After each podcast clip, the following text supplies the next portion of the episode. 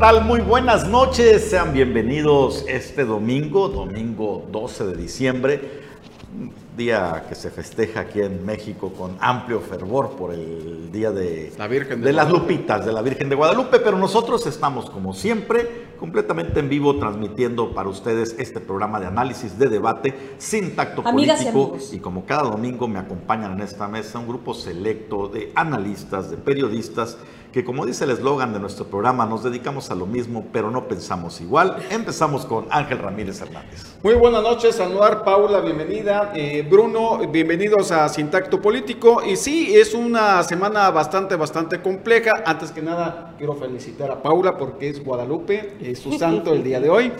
Eh, y bueno, como de un una- tercio por- de la población mexicana.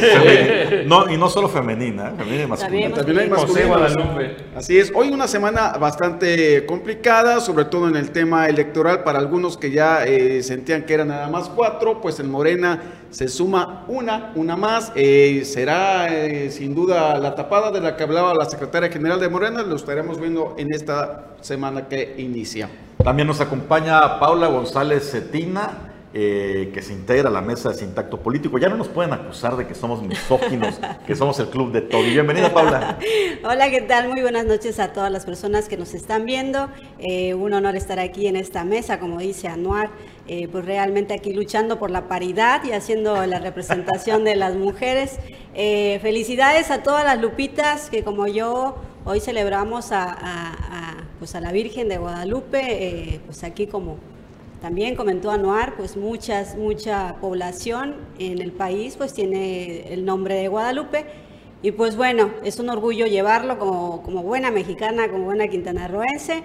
Y hoy dedicamos este día un abrazo muy especial a todas las lupitas y los lupitos. Y, qué bueno que hoy fue el día que te integraste porque eh, tenemos en el debate previsto pues temas que tienen que ver con la agenda feminista y que de repente dicen, ¿cómo un hombre se puede poner? Bueno, eh, va- vamos a discutirlo más adelante. Bruno Cárcamo. Malo Facab, ¿qué tal? Buena noche. Hoy día de caravanas, día de movimientos por todos los estados, por todos los lugares que llegaron a la basílica y a cuanta iglesia en todos los lugares, pero también, eh, eh, además de ser tu santo, muchas felicidades. Paula, está también Francis Lupito Sinatra, que nació precisamente un 12 de diciembre y honorariamente todo el mundo le ha dicho que es otro Guadalupe. 106 años de Frank Sinatra cumpliría el día de hoy y no por eso no, eh, eh, no vamos al análisis de política. Regresemos aquí al sur, a Chetumal. Hablando de caravanas eh, a la Virgen y a los santos y a los dioses y a todo lo que sea, los aspirantes de Morena, que ya salió esta semana la lista final, los aspirantes a la candidatura para la gubernatura de Quintana Roo, efectivamente. Eh, bueno, pues están todos ya con sus tantitos de cabeza. No sé cuántos habrán patrocinado a varios guadalupanos para sumar puntos celestiales de la providencia divina hacia sus fines políticos. Lo cierto es que esta semana finalmente el Consejo Político Nacional de Morena definió la lista, ya dicen que es la, la La lista buena. absoluta, la lista buena, que ya de esta lista va a salir el candidato o la candidata. Y como siempre con sorpresas. ¿Por qué con sorpresas? Porque habían dicho que iban a elegir dos perfiles femeninos y dos perfiles masculinos, dos hombres y dos mujeres.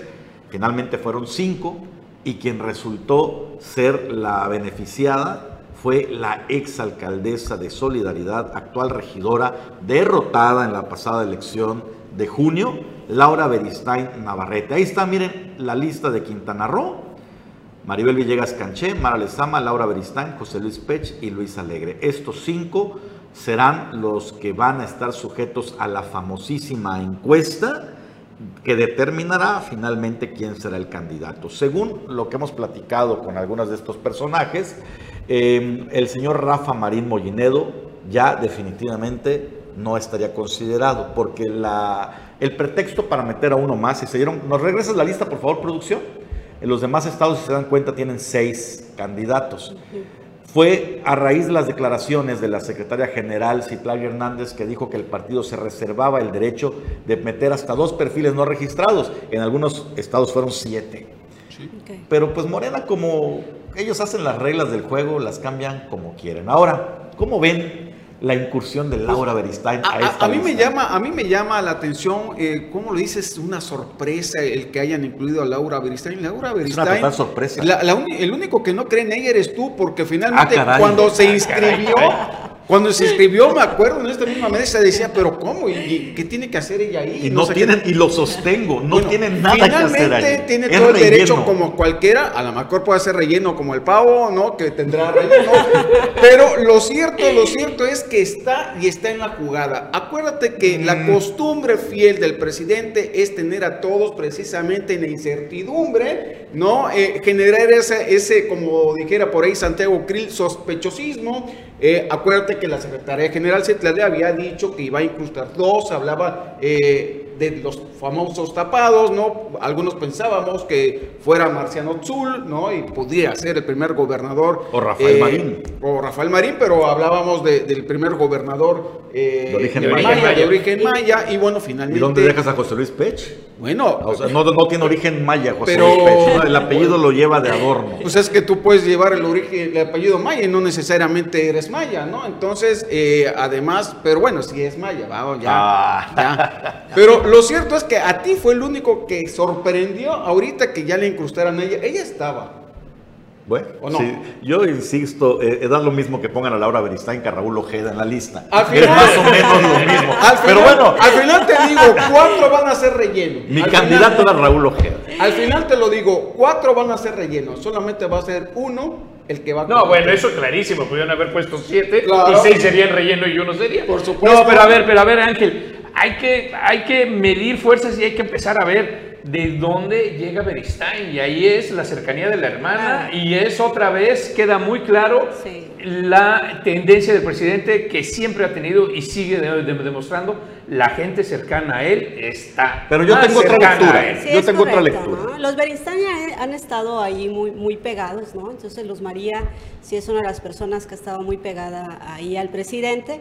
Y bueno, pues les da esta sorpresa eh, Laura Beristain al colarse en esta, en esta terna, ¿no? De, para la candidatura a la de la gobernatura del partido Morena, ¿no? Entonces yo creo que sí es, eh, pues hay mucha diferencia entre Laura Beristain y, y- y Ojeda, ¿no? O sea, no, no, no, No. no tiene nada que ver. Van a sacar la misma cantidad no. de votos, ¿eh? No, no, yo digo que no tiene nada que ver. Y bueno, aquí se suma una, es una terna que, que, que está compuesta ya por un 60% en representación de mujeres y bueno, a ver qué No hay pinta. paridad, no hay paridad. Eh, yo tengo otra lectura política sobre esta lista. Insisto y sostengo mi, mi posición. Laura Beristain Navarrete no tiene nada que hacer en esta encuesta. Simple y sencillamente porque perdió su elección en solidaridad. Es el primer filtro. Perdiste una elección importante. No eres un El senador perdió también, ya fue candidato a gobernador. Ay, por ¿eh? ¿qué favor, dices? te, te estás remontando a Ah, la 10 historia años en vale, el la pasado. historia vale. Ahora, ¿por qué aparece Laura Beristain? Para mí es el manto protector de la 4T. Laura Beristain se ha convertido en objetivo político de la actual alcaldesa Lili Campos Miranda. La ha denunciado por supuestos desvíos de más de 500 millones de pesos.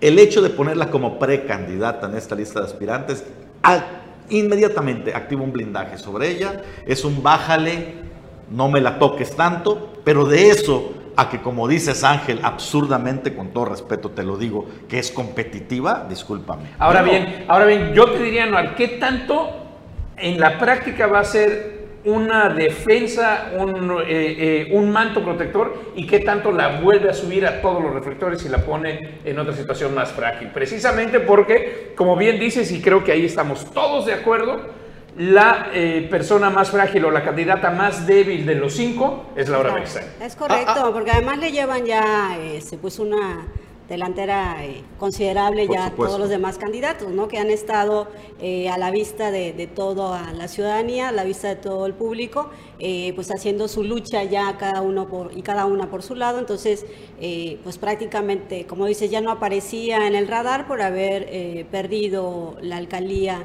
de la cual ella, ella provenía, ¿no? Entonces ella, ella la pierde y pues bueno, sí está considerada como la más débil. A mí me parece que esto es la confirmación de lo que el presidente Andrés Manuel López Obrador quiere poner sobre la mesa y es eh, que él va a tener todos los interlocutores, ¿no? Es decir, eh, critican mucho al Niño Verde, el Niño Verde va a seguir como un interlocutor Por supuesto, importante claro. y todas estas corrientes que emergen dentro de Morena, que ya este, por lo menos vemos 10, pero hay un mundo.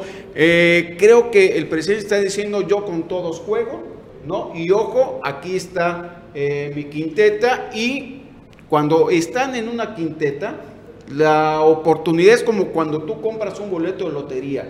No te puedes sacar la lotería si no compras el boleto, pero si lo compras, de repente te puede salir y ya de eso conocemos en Quintana Roo la O historia. el reintegro. Le recuerdo, sí, el de hecho, reintegro. de hecho, t- Gracias todos estos participar. aspirantes tendrían que tener su reintegro. ¿no? Así es, y les recuerdo nada más, hace unos años había una persona, eh, un licenciado, un abogado, ¿no? De color, que eh, nadie eh, creía en él como tú. Ah, no, ese morenito, ¿qué va a hacer Eh, ahí? yo estaba en la prepa, Ángel, por favor, no, no me pongas No, no, así. pero vaya, como ahorita que, que- que descartas, ¿no? Eh, muchos descartaron eh, al licenciado Joaquín Hendrix Díaz, ¿no? Porque ya era, a- a la- la- había una mujer que era la primera y que respaldada por el presidente en su momento, Ernesto Cedillo, y mira nada más, ¿no? Qué lástima que no lo descartaron, porque finalmente fue el causante de la debacle de la clase política chacomaleña. Caramba. No, no, nada más cabe apuntar, ¿no? Pues bueno, Eh, aquí la idea es que Laura está en la lista, como sea, eh, pues ya es... Como una- haya sido.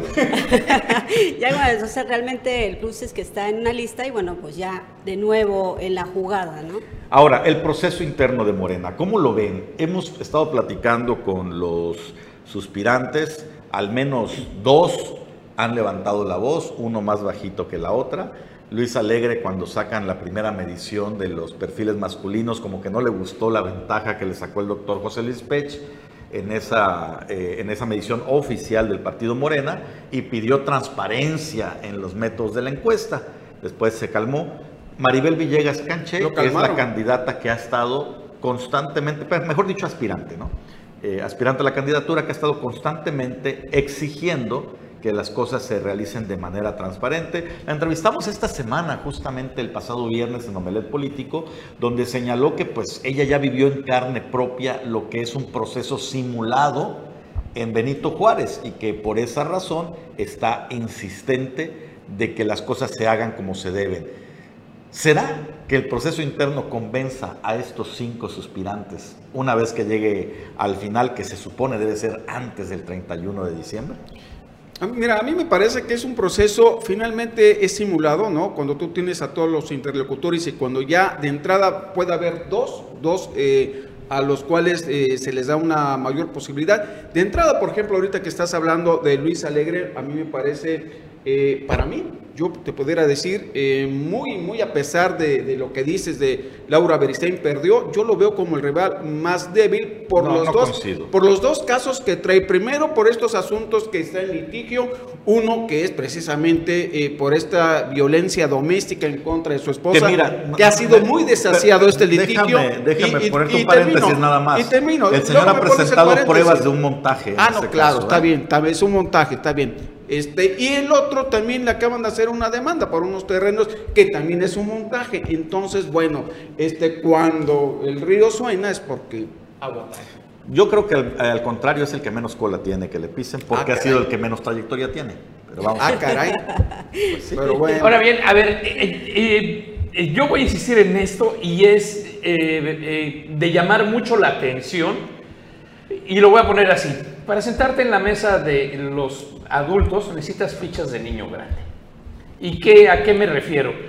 En el PRI, en el PAN, en el PRD, en Movimiento Ciudadano, en el Partido Verde, en cualquiera de las organizaciones políticas y demás, el tema de la selección de los candidatos es de las cúpulas y es interno y se decide quien quiere el partido por el mecanismo que sea, que tradicionalmente es aquí me conviene este y se selecciona así. Pero Ahora, ¿por qué. Morena estamos en todo esto? Y eso es a lo que me refiero con las fichas de, de- de- de adulto para sentarte en la mesa de niño grande, o sea, para pasar a esa mesa. Ahí tienes que llevar esas fichas y saber que así se juega el juego. Es correcto. Y que el tema de cómo se juega el juego es, ¿moviste tus fichas bien o no las moviste? Y si no las moviste, pues el reintegro. Y que no- a ver si puedes sacar el reintegro, pero Y que, no dar y que una no lo decide el, y que no lo decide el partido ni No el lo presidente de- lo del decide- partido. Generalmente lo decide una sola persona. Presidente. Y lo hemos dicho y lo sabemos, pero ahí es donde hay que recalcar. Entonces, pues que lo digan como tal, ¿no? ¿Por qué simular, ay, nosotros somos diferentes, somos democráticos, vamos a elegir de manera democrática por una encuesta, cuando es lo mismo? Entonces, que lo hagan como el PRI, digan convención de delegados. Claro, ah, Los delegados ya tienen el mensaje, vas a votar ¿qué por Ángel. extraña? Así es el sistema político mexicano. No Pero yo espero una transformación, Ángel. No, Estamos viviendo pues los tiempos de la cuarta transformación. Permíteme pecar de querer que este país cambie. A ver, hay que preguntarle a Miriam cómo va a ser Movimiento Ciudadano su selección. Ella dijo que lo va a decidir eh, Dante Delgado, ¿no? El presidente del Sí, partido. sí, sí, ah, que va a decidir. vertical, Entonces, sí regresamos a que todos los partidos son iguales y eligen de la misma manera. Entonces, si los candidatos o candidatas ya saben cuáles son las reglas, entonces, ¿por qué se quejan? ¿Qué es lo que pueden esperar? Ya lo saben. Son, si son negociaciones, este, si son, eh, pues ahora sí una elección que viene de una sola persona, saben que se va a decidir de esa forma. Entonces, el- venimos y vienen y le dicen a la población, a la ciudadanía, todo va a ser este, transparente y vamos a hacer, vamos a jugar a que es eh, una selección democrática cuando no es así. Ahora, Ahora hay bien, que decir la también- verdadera elección ver. es esta, ¿eh? Esta es la verdadera Ahora, elección. sí decir que si hay ejemplos de aquellos que se salen de la línea de confort. Sí, claro. ¿no? Ahí tenemos, por ejemplo, Ricardo Monreal, que se opuso a las decisiones del PRI y en su momento salió, se fue a, a- a Al PRD. PRD. Pues ahí tenemos a. Andrés Manuel López Obrador, pero nos vamos a un corte, si les parece, porque hace rato que la producción nos está marcando y regresamos aquí en Sintacto Político.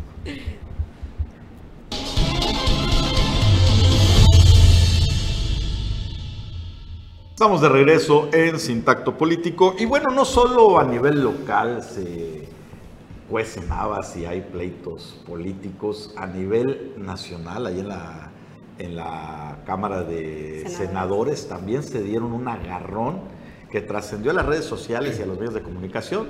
Dos figuras, la exsecretaria de Gobernación Olga Sánchez Cordero, también expresidenta de la Corte, de la Suprema Corte de Justicia, ahora presidenta del Senado, con la colega, ahora senadora Lili Telles. Sí, pues eh, eh, eh, todo, todo empezó a anuar el miércoles, si mal no recuerdo. Bueno, el martes sí se publicó la, información del miércoles, con el pleito en redes sociales después de la intervención en el, en el Senado. Y aquí está Lili Telles eh, reclamándole a Olga Cordero, diciéndole, sin vergüenza por su serv- servilismo y su vocación de servidumbre. Eh, usted, eh, Sánchez Cordero, no determina el interés legítimo para promover la controversia constitucional. Eso le corresponde hacerlo a la Corte. Usted debió presentar la controversia para defender a la Constitución. Es lo que le reclamaba Lili Telles a Sánchez Cordero. Esto es precisamente a raíz y a razón del tema de la declaración de seguridad nacional, la controversia que se está dando de eh, eh, nombrar las obras prioritarias para la 4T como obras de seguridad nacional. Y Olga Sánchez Cordero también le Le contestó, a ver si lo podemos ver, le contestó a Lili Telles, sin nombrarla, hay políticas y políticos tan carentes de argumentos jurídicos y tan ansiosos de reflectores que lo único que les queda es la grosería y la descalificación sin sustento. Mi respuesta para quienes, aunque no concuerdan, difieren con argumentos y, con, y sin buscar likes fáciles Sí. al tiempo. Bueno, a, a mí me parece, eh, no me gusta mucho el estilo de Lili Telles, pero tengo que, que reconocer que tiene razón. O sea, finalmente lo que le dice a Olga Sánchez Cordero ha sido parte de lo que ha caracterizado a Olga Sánchez Cordero. eh, y a mí me llama la atención de este tema que lo hemos platicado muchas veces. eh, me parece un, un tema desasiado el que después de que como opositor el presidente quería transparencia, quería todo, ahora haga estas cosas de lo que tanto criticó como opositor? Sí, es correcto, es correcto, Ángel. Eh, pues aquí quizás no fueron las formas de, Lili que, que de cómo él expresa esa inconformidad ante la, la senadora Olga Sánchez Cordero, pero bueno, tiene, tiene sustento, ¿no? O sea, en el, en fin, o sea, tiene, tiene un propósito que es como dices, eh, pues defender la Constitución, tanto eh, diputados y senadores eh, locales, federales, tienen ese propósito, defender lo que es la Constitución, y estamos hablando de que por qué justificar que, que la información, que quizás no es todo lo que Lili Telles pues argumenta en una participación que por ahí hay un video del Senado en donde dice, bueno, pues es que van a ocultar información de recursos, de quiénes van a, eh, van a hacer las obras y demás, todo, ese, todo eso que se requiere a través de la transparencia, sino que como comentaban unos programas eh, pasados, eh, anuar, pues realmente lo que quieren evitar son los amparos, ¿no? O sea, realmente el presidente quiere evitar los amparos y quiere agilizar el ejercicio de las obras que van a realizar directamente el gobierno federal, sus obras estratégicas, pues ya estamos a la mitad del camino, como dice su libro, estamos a tres años y bueno, le quedan solo tres años para concluir tantas obras emblemáticas, pero sí coincido que pues que no es la vía realmente el, hacer las eh, obras y etiquetarlas como de seguridad nacional cuando, cuando no lo es. Ahora, el pleito siguió y tenemos un video porque vea usted eh, cómo aprovecha el tema Lili Telles y lo que ocurrió en el Senado. Vamos a ver este video, es un poco larguito, pero vale la pena. Pido a la Secretaría que lean el artículo 76 y el 78 del reglamento del Senado sin que se cargue eso a mi tiempo para hablar. Para el conocimiento de la presidenta del Senado y de el senador. ¿Está usted sobrio? ¿Está usted sobrio? Y del senador Narro. Está usted en sus dos minutos, senadora. No, tengo más. Por reglamento tengo cinco minutos porque estoy aquí por alusiones. Que lean el reglamento. Hice una pregunta y ya fue contestada. Sí está sobrio el senador Narro.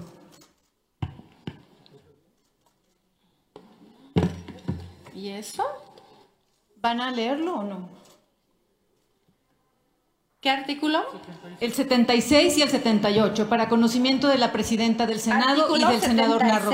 Los senadores hacen uso de la palabra en tribuna previa autorización del presidente, de acuerdo con el orden del día para los siguientes efectos y sujetándose a los tiempos que para cada caso se indique. Uno, presentación de iniciativas hasta por 10 minutos. Segundo, presentación de dictámenes a nombre de las comisiones hasta por 10 minutos excepto cuando se trata de reformas constitucionales en cuyo caso se cuenta hasta con 15 minutos en una o varias intervenciones. Presentación de voto particular hasta por 10 minutos. Posicionamiento del grupo parlamentario hasta por 10 minutos. Intervenciones en contra o a favor hasta por 5 minutos. Respuestas a preguntas que se le formulen durante su intervención hasta por 3 minutos adicionales a la misma. Referencia a alusiones personales hasta por 5 minutos. Rectificación de hechos hasta por 5 minutos. Formulación de proposiciones con punto de acuerdo hasta por 5 minutos. Intervenciones en agenda política hasta por 10 minutos. Y conmemoración de efemérides hasta por 10 minutos. Es cuanto, señora Gracias. Muchas gracias. Es que no están en la orden del día, son temas diversos los que estamos viendo en este momento. Supongo que quedó claro que tengo cinco minutos conforme a la ley del reglamento del Senado. Tiene dos minutos, por favor. Cinco minutos conforme al reglamento del Senado. Yo antes respetaba la forma de actuar de la senadora presidente del Senado. Antes la respetaba, ahora ya no respeto su forma de actuar como no la respetan millones de mexicanos. Grosería, senadora. Grosería es apoyar el secretismo para hacerle al presidente de la República no una caja chica, sino una caja grande de dinero ajeno para que él pueda disponer a diestra y siniestra del dinero de los mexicanos para sus caprichos. Grosería es faltar a la transparencia y usted ser cómplice de ese secreto para que a los mexicanos no nos digan en qué se gasta, cómo se gasta, a quién se le da, en qué condiciones, en dónde, por qué, a quién se beneficia y a quién se perjudica con el dinero de nosotros los mexicanos, del que está haciendo uso incorrecto el presidente de la República. Grosería, senadora, Sánchez Cordero, es haber jurado guardar y hacer guardar la Constitución y lo único que usted está haciendo guardar aquí son sus intereses ilegítimos para obtener favores personales del presidente. Presidente que, por cierto, la despidió en una forma humillante y por eso está sentada aquí atrás de mí. Reflectores, habla usted de reflectores. Pido que tenga usted reflectores de dignidad, de responsabilidad, de integridad, de decoro, de decencia, para hacer honrar el juramento que está atrás de usted. La patria es primero, no su bolsa, senadora, no la bolsa de esta bancada. Habla usted de likes. Usted debe buscar los likes, y perdón por el anglicismo que fue usted quien lo utilizó, los likes, los me gustan de los ciudadanos, no nada más del ciudadano presidente, que por cierto no valoró su trabajo. Usted, senadora, no determina el interés legítimo para promover la controversia constitucional. Eso le corresponde a la Corte. Usted debió presentar la controversia para defender a la Constitución, que para eso está usted aquí. Usted no usó, senadora Sánchez Cordero, la fuerza de la razón. Usó la fuerza de la pandilla. Le solicito que termine ya. Y se lo repito, tanta sabiduría jurídica y tan poca dignidad. Sí, Yo, yo nomás digo, se vale sobar después de ver eso. No sé qué opinen. Sí, dolió, dolió. ¿No? O sea, Pues hombre, palabras duras, palabras fuertes, fue, fue el, el revés de, precisamente a todo lo que le había criticado Olga Sánchez Lo que le puso en el tuit. El anterior.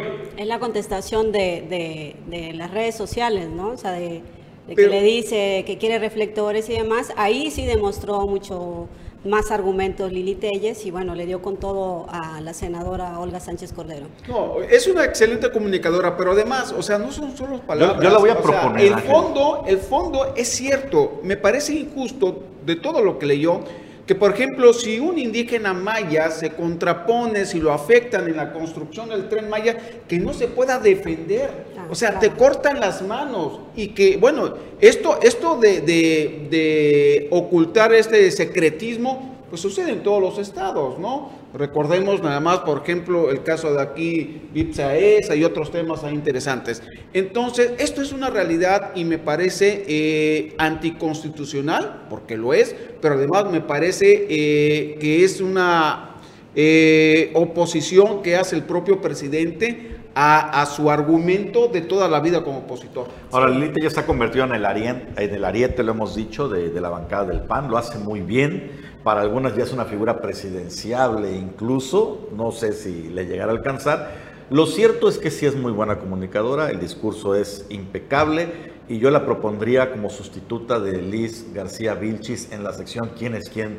Pero no está, no, está, no está capacitada para ello, aunque te parezca. ¿Quién, Lili ridículo, Telles? No está capacitada. Bueno, pero a ver, ¿Por qué? Porque antes no que es, más reportera que Liz No, García. no, no está capacitada. Es que lo que necesita ese puesto es precisamente una persona que se equivoque, una persona que no esté calificada para defender de la forma. Bueno, a ver, a ver, antes, antes de que nos vayamos al, al- al corte, eh, Ángel Anuar, eh, reitero otra vez, de las tres obras que estamos hablando, actuales y demás, dos ya son de seguridad nacional y dos no se les va a quitar. Uno, el Aeropuerto Internacional Felipe Ángeles, que es mixto, es mixto, es un aeropuerto en una base militar, el ejército cedió su aeropuerto militar para hacerlo una mitad civil. Esa es una de seguridad nacional. Y la otra, la refinería de Dos Bocas, es una instalación estratégica energética de seguridad nacional. Lo que sigue para adelante, ahí el tren Maya, ese es buen punto. Pero no nada más eso, el miércoles también el presidente de la Asociación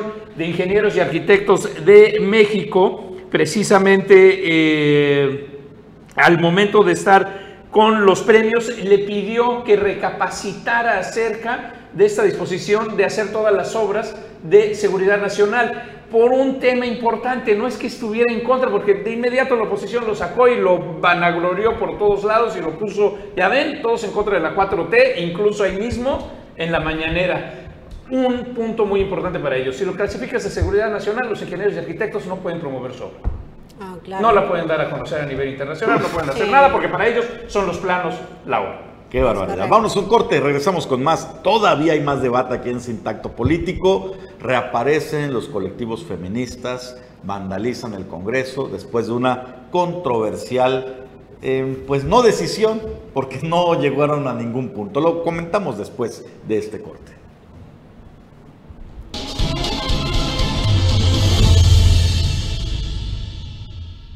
Estamos de regreso en Sintacto Político y bueno, esta semana, el pasado eh, jueves, se discutió en el Congreso del Estado de Quintana Roo nuevamente el tema de la iniciativa para despenalizar el aborto en el Estado. Volvieron a ingresar esta iniciativa para hacerla armónica, dicen, con las decisiones de la Suprema Corte de Justicia y se, hizo, se realizó trabajo en comisiones y en el último trabajo realizado en una sesión de comisiones unidas, pues no hubo consenso entre los diputados, como se necesita que todas las comisiones lo aprueben, un atorón en la Comisión de Justicia que no hubo mayoría, provocó que el tema quedara en receso, tienen la posibilidad de trabajarlo una sola vez más y si vuelve a atorarse se desecha por completo. Esto provocó pues el descontento de las colectivas, no me gusta el término, siento que va en contra de la gramática del español, pero bueno, igual luego me coscorronean. Las colectivas, así se hacen llamar estos grupos feministas que han impulsado esta ley desde hace ya eh, varios meses, pero eh, pues otra vez los métodos, ¿no? Resulta que después de la decisión vandalizan el Congreso del Estado. Y ahí están los videos, vamos a poner los videos, por favor, producción. Esto sucedió el viernes en la madrugada, ahí usted la fecha. 10 de diciembre a las 5 de la mañana.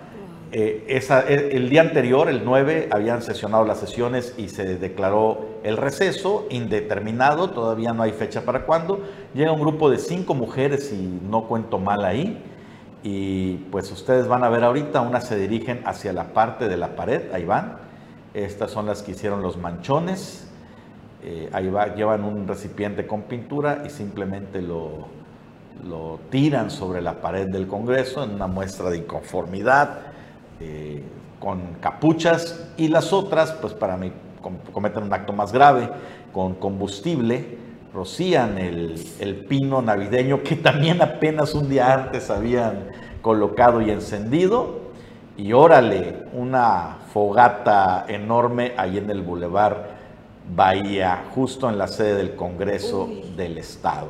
Y de suerte no estamos hablando de eh, eh, eh, algún lesionado de más, hombre, porque no fue un fuego ah, bajito. salieron corriendo porque ya la seguridad del Congreso, ante, se despertaron los, los veladores, ¿qué está pasando? Y ahí salieron a ver qué pasó, fueron tras ellas, pero pues no, no lograron pues identificarlas, vieron que venían en varios vehículos, dieron allí a la fiscalía los datos de los vehículos, pero esto ocurrió justamente después de esta decisión y todavía lo que falta, porque ya advirtieron que vienen más protestas.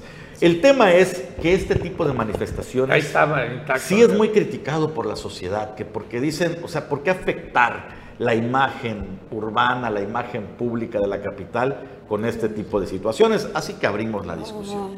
bueno, pues, eh, pues realmente... Eh, pues las inconformidades que, existen en los colectivos de, mujeres feministas y las que están, eh, pues obviamente defendiendo las iniciativas a favor de la despenalización del aborto, pues son legítimas, ¿no? O sea, realmente el, ir y protestar, e inclusive eh, pues el rayar y cosas así, pues son cosas que se pueden reparar. ¿no? Realmente la lucha de las mujeres ha ido, ha sido pues constante y, han estado eh, día tras día luchando a favor de muchísimas iniciativas. Y en este caso lo que vemos es la protesta ante pues un Congreso que, una legislatura que no quiere hacer ese trabajo, no se quiere aventar ese paquete de, de, legislar y despenalizar el aborto aquí en Quintana Roo, aun cuando la Corte, la Suprema Corte de Justicia de la Nación,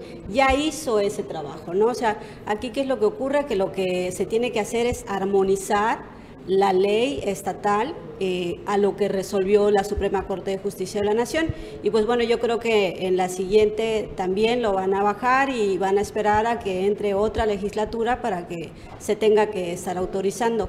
El tema de lo que es pues ya el usar combustible, el estar incendiando cosas, pues sí, yo creo que ya va mucho más allá.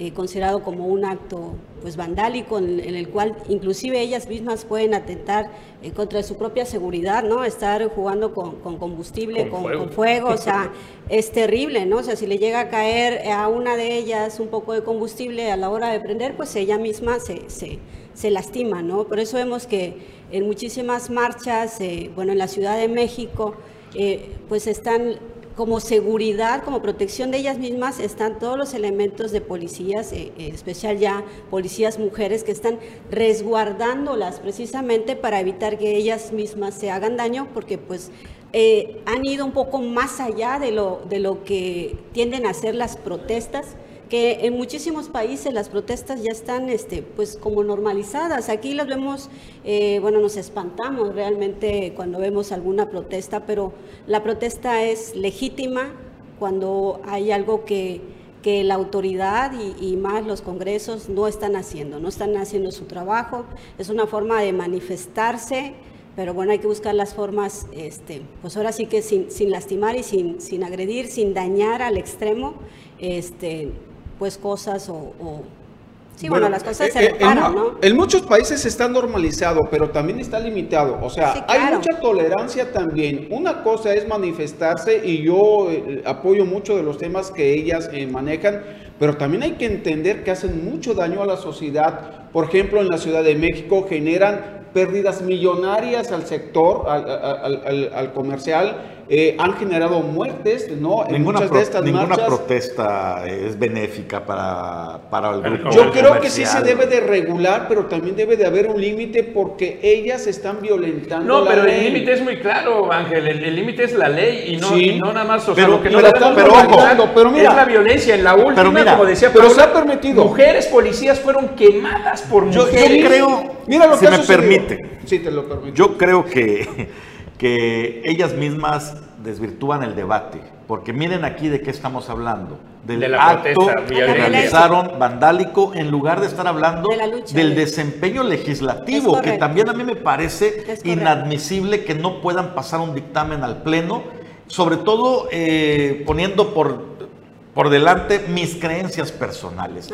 Como que los diputados de repente se les olvida que son representantes populares. Lo puedo entender a lo mejor de una Kira Irizan, que ella como panista sí representa un sector como el de Ángel Ramírez, muy conservador de la sociedad, ¿no? Que velan por, por los, todas estas cuestiones de la decencia y la moral, ya sabe, es el discurso del panismo. Entonces lo puedo entender, pero ellos son representantes populares. No pueden decir, es que yo estoy en contra del aborto y pues voto en contra, y soy, estoy a favor de la vida. No, hay que llevar el tema al pleno donde todos los diputados deben decidir si aprueban o no esta iniciativa. Ni siquiera ha salido de las comisiones. Entonces, con estas protestas se me hace que se dan un balazo en el pie los grupos feministas, porque en lugar de centrar el debate en donde corresponde la arena legislativa, pues nos vamos a hablar del de los desmanes que están cometiendo. Es correcto, ¿no? Ah. y, más cuando ya tienes un precedente que, que, emitió la Suprema Corte de Justicia de la Nación, cuando tú ya puedes manifestar, bueno, es que ya la, ya la Suprema Corte lo despenalizó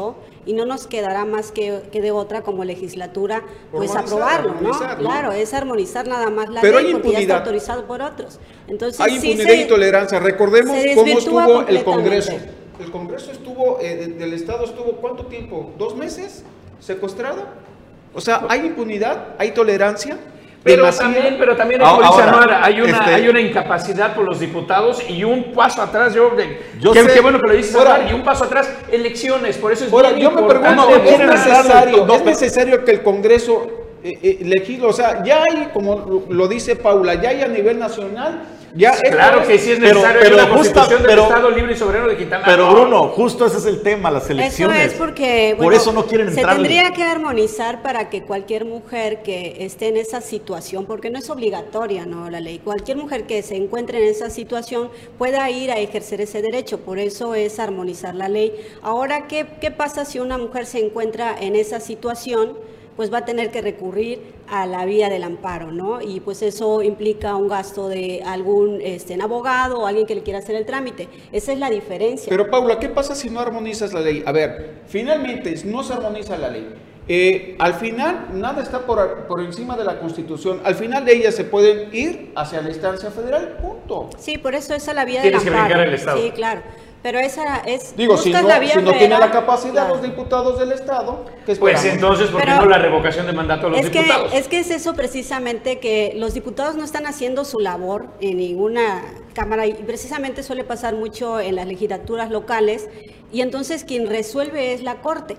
Entonces ahí estamos mal porque ¿para qué tenemos las legislaturas? O sea, ¿de qué nos sirve tener diputados y diputadas locales si no están haciendo su trabajo? Sí, aunque también hablando de la impunidad, el manto del feminismo sí les da cierta protección. Preguntaban en otros espacios, ¿y si fueran hombres los que fueron a quemar el ¡No! ¡No! bueno, Bueno. no lo sé. Vámonos a un Los corte. leña verde. Regresamos.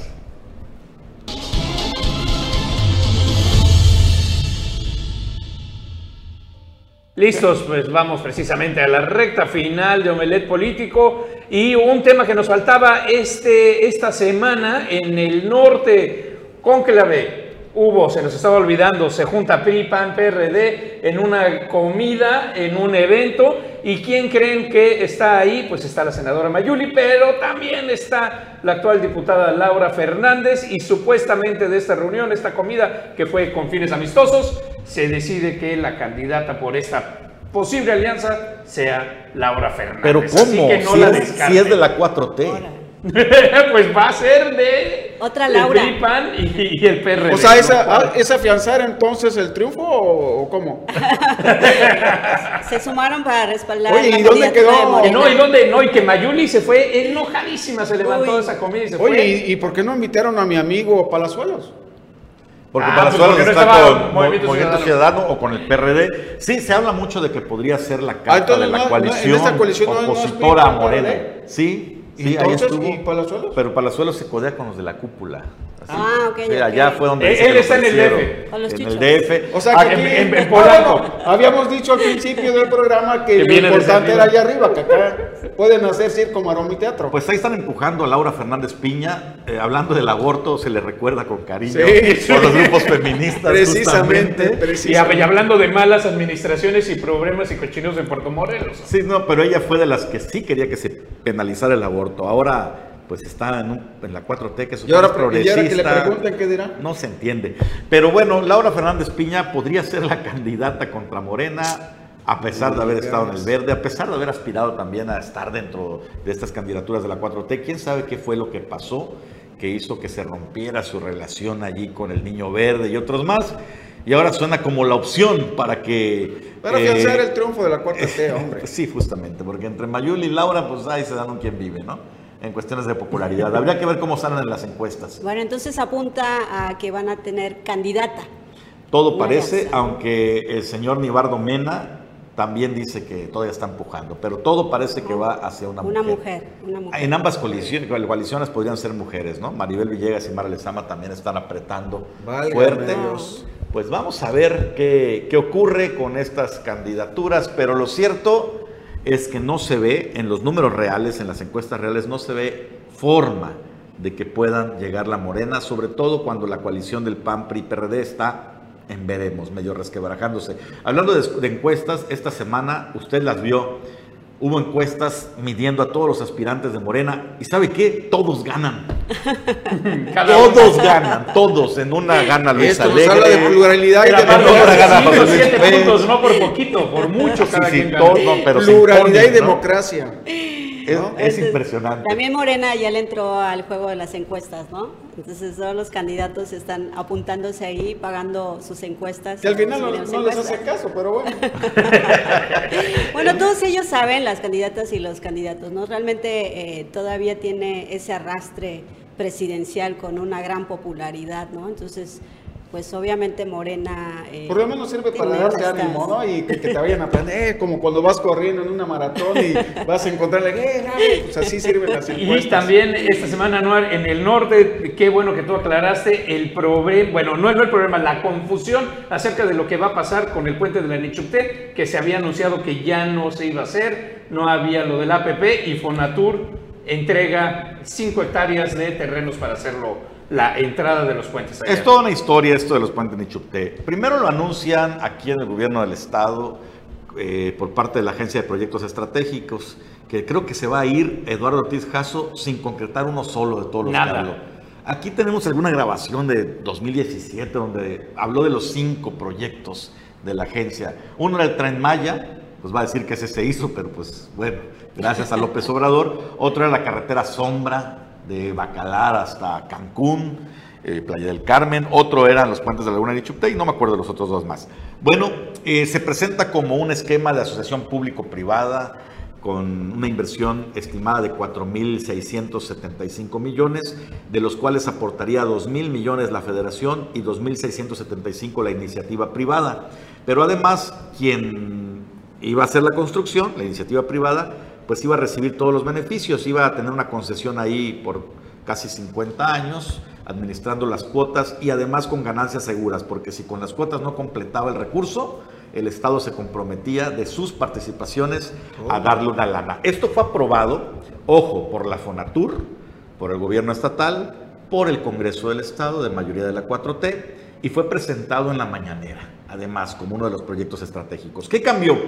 Al mes, a, las, a la semana, salió Andrés Manuel López Obrador hablando pestes de las APP, de las asociaciones público-privadas, dijo que eran esquemas para transar y para llevar recursos públicos a beneficio de privados. de privados. Y después de eso, pues no hubo presupuesto y se dijo, bueno, se va a buscar ahora que lo haga la iniciativa privada. No hubo interés, confirmó el gobernador Carlos Joaquín recientemente, y ahora va a ser una obra pública hecha principalmente con recursos federal y estatal, no habrá concesión, no habrá cuota y costará mil millones de pesos menos. Oye, pues esto, eh, del único que se opuso a todo esto fue el senador eh, José Luis Pech. ¿no? En su momento fue el que habló fuerte. Ahora yo me pregunto, ¿cuántos tiburones quedaron chimuelos? ¿no? Ojo, no lo van a hacer los militares, ¿eh? Ajá. Antes de que digan este, no es de seguridad nacional, colmo, y no vienen los ingenieros militares. Ya sería el colmo. Vamos a ver cuándo empieza la obra. Fonatur eh, ya está, ya recibió los terrenos. Carlos Joaquín confirma que así va a ser. Lamenta, dice que se baje un poco el presupuesto porque ya no va a haber ciclovías y no sé qué. Pero bueno, por otro lado, ya no va a ser de cuota, que será presentado el proyecto en la próxima visita del presidente a Quintana Roo. ¿Cuándo va a ser? Pues no lo sé. Pues genial, ¿no? Genial. Quedaron que, chimuelos los tiburones. Genial que se va a hacer esa obra tan necesaria. Bueno, Eso sí, ¿eh? porque de repente salir de la zona hotelera te lleva 4 o 5 horas. Pues hay que ver, ¿no? Pues, todavía veía, son anuncios, hay que ver que termina el tren Maya y hay que ver que esta obra se concluye. Y hay que ver que, sí. que, ya se nos acabó el tiempo. Porque así, así está el recinto fiscalizado, recuerden. Nos despedimos, Bruno. Hasta, la, hasta mañana en eh, Omelet Político. Nos vemos. Paula, gracias Nos por vemos venir. la próxima semana. Es un gusto estar aquí con todos ustedes. Buenas noches. Ángel Ramírez. Hasta el próximo domingo. Y pues ya sabes, soy Anuar Moguel. Nos vemos mañana en Omelet Político y no se pierda Sin Tacto Político el próximo domingo.